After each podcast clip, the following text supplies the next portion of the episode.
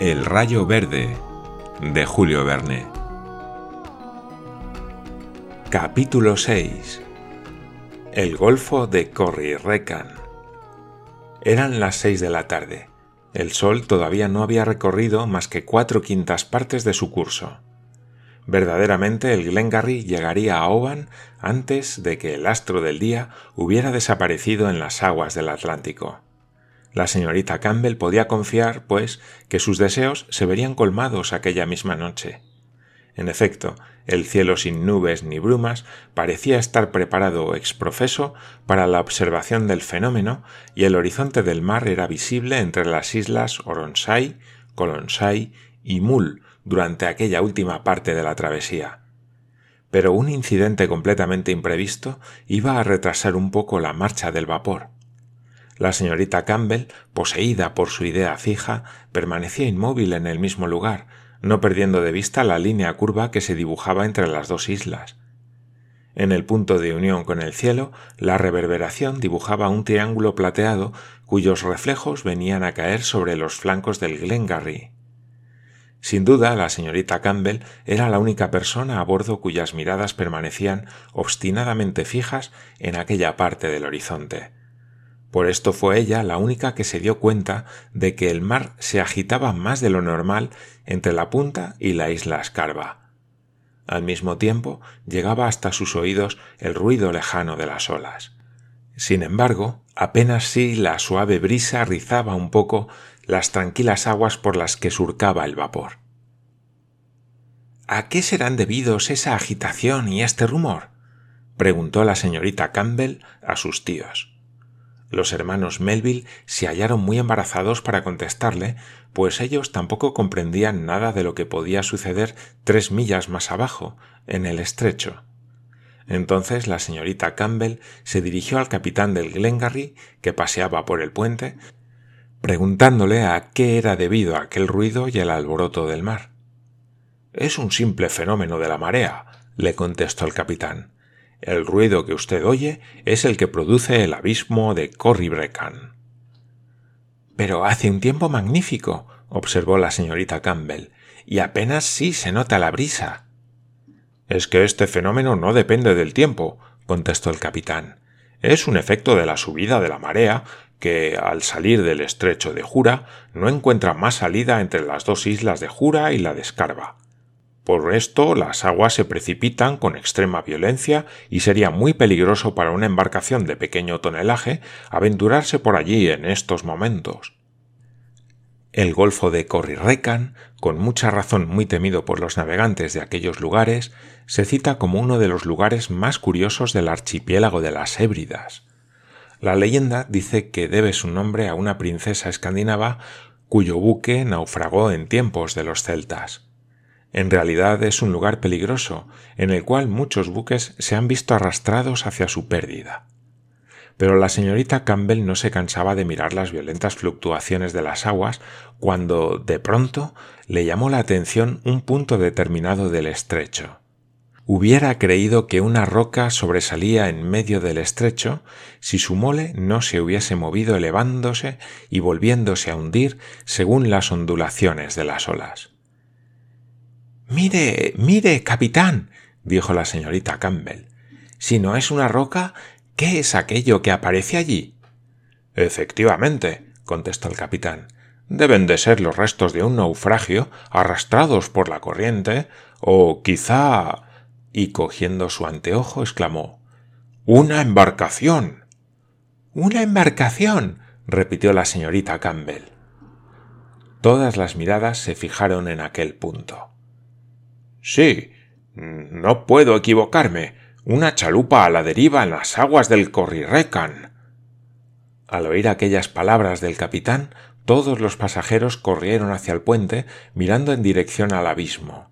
No había duda de que una embarcación había sido arrastrada por las corrientes de la marea ascendente y cogida por la atracción de los remolinos corría irremisiblemente a su pérdida. Todas las miradas estaban fijas en la misma dirección, a cuatro o cinco millas del Glengarry. Será solo una chalupa a la deriva, dijo uno de los pasajeros. No, no, veo un hombre, contestó otro. ¿Un hombre? Dos hombres. exclamó Parridge, que había acudido al lado de la señorita Campbell. Efectivamente, había dos hombres, pero ya no eran dueños de la embarcación.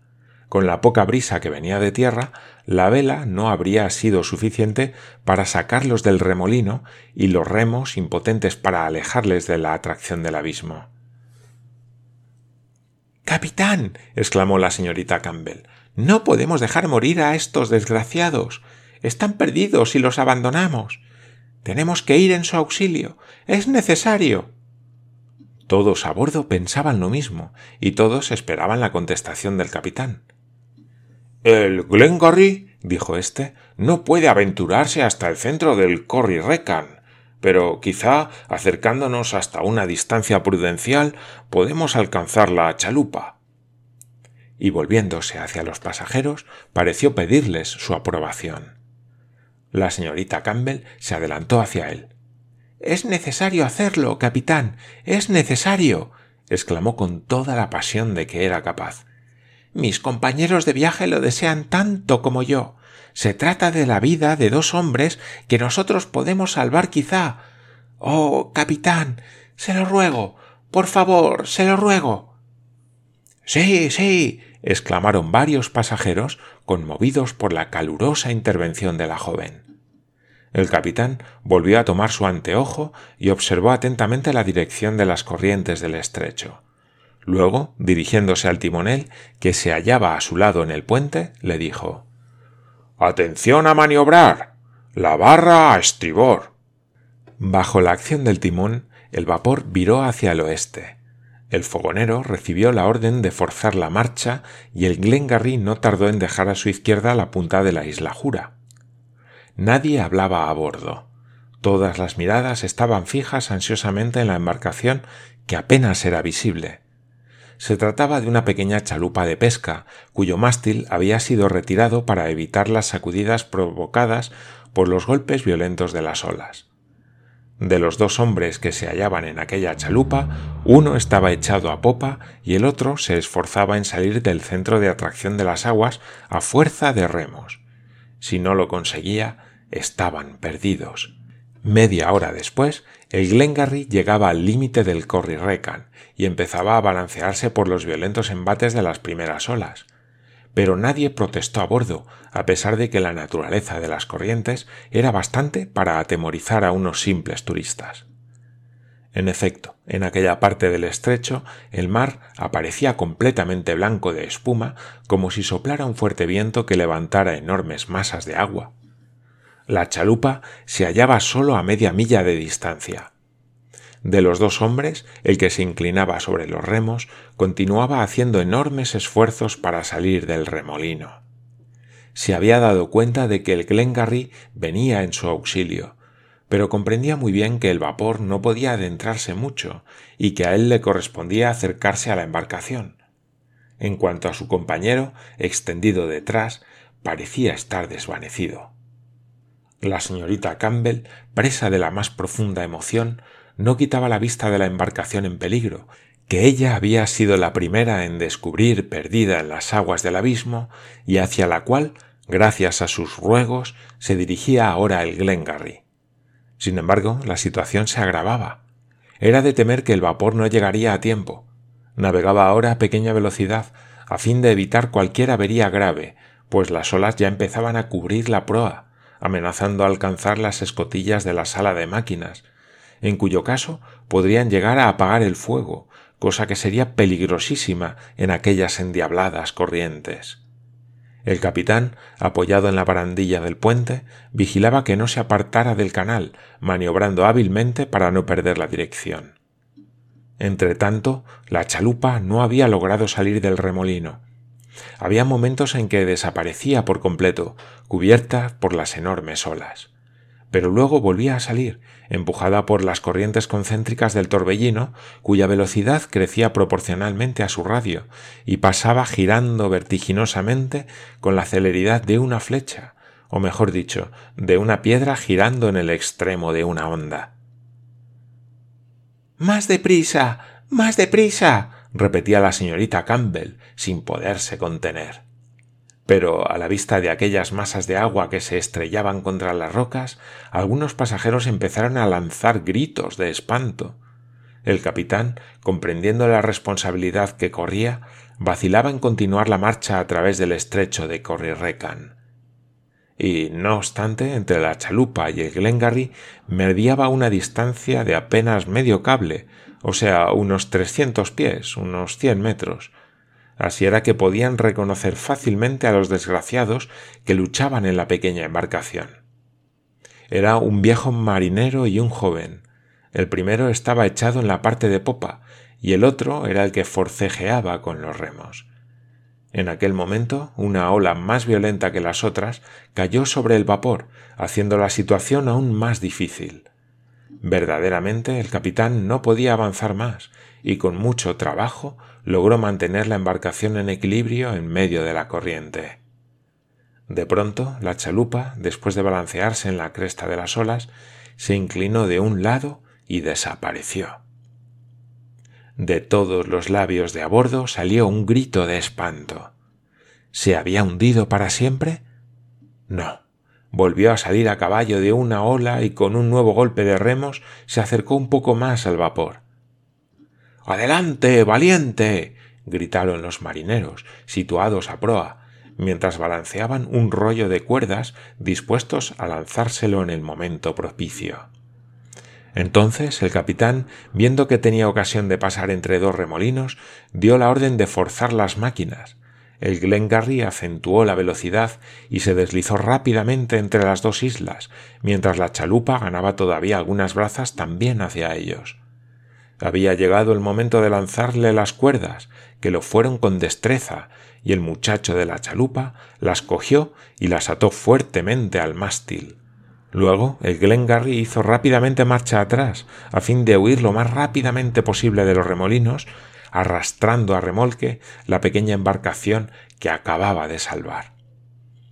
Entonces el muchacho, dejando los remos, fue a buscar a su compañero y, cogiéndolo en brazos, con la ayuda de los marineros, lo izaron a bordo del buque.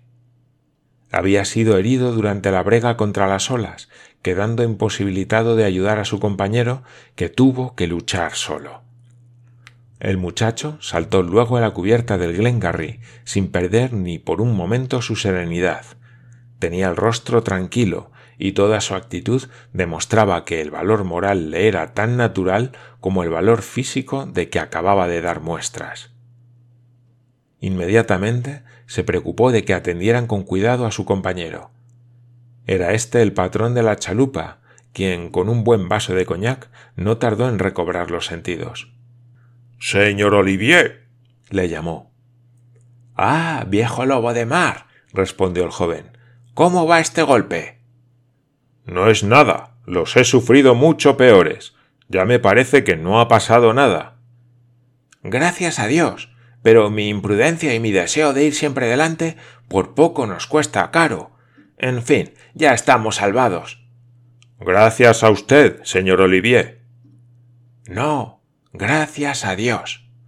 Y el joven estrechaba al viejo marinero contra su pecho sin disimular su emoción, que se contagiaba a todos los testigos de aquella escena.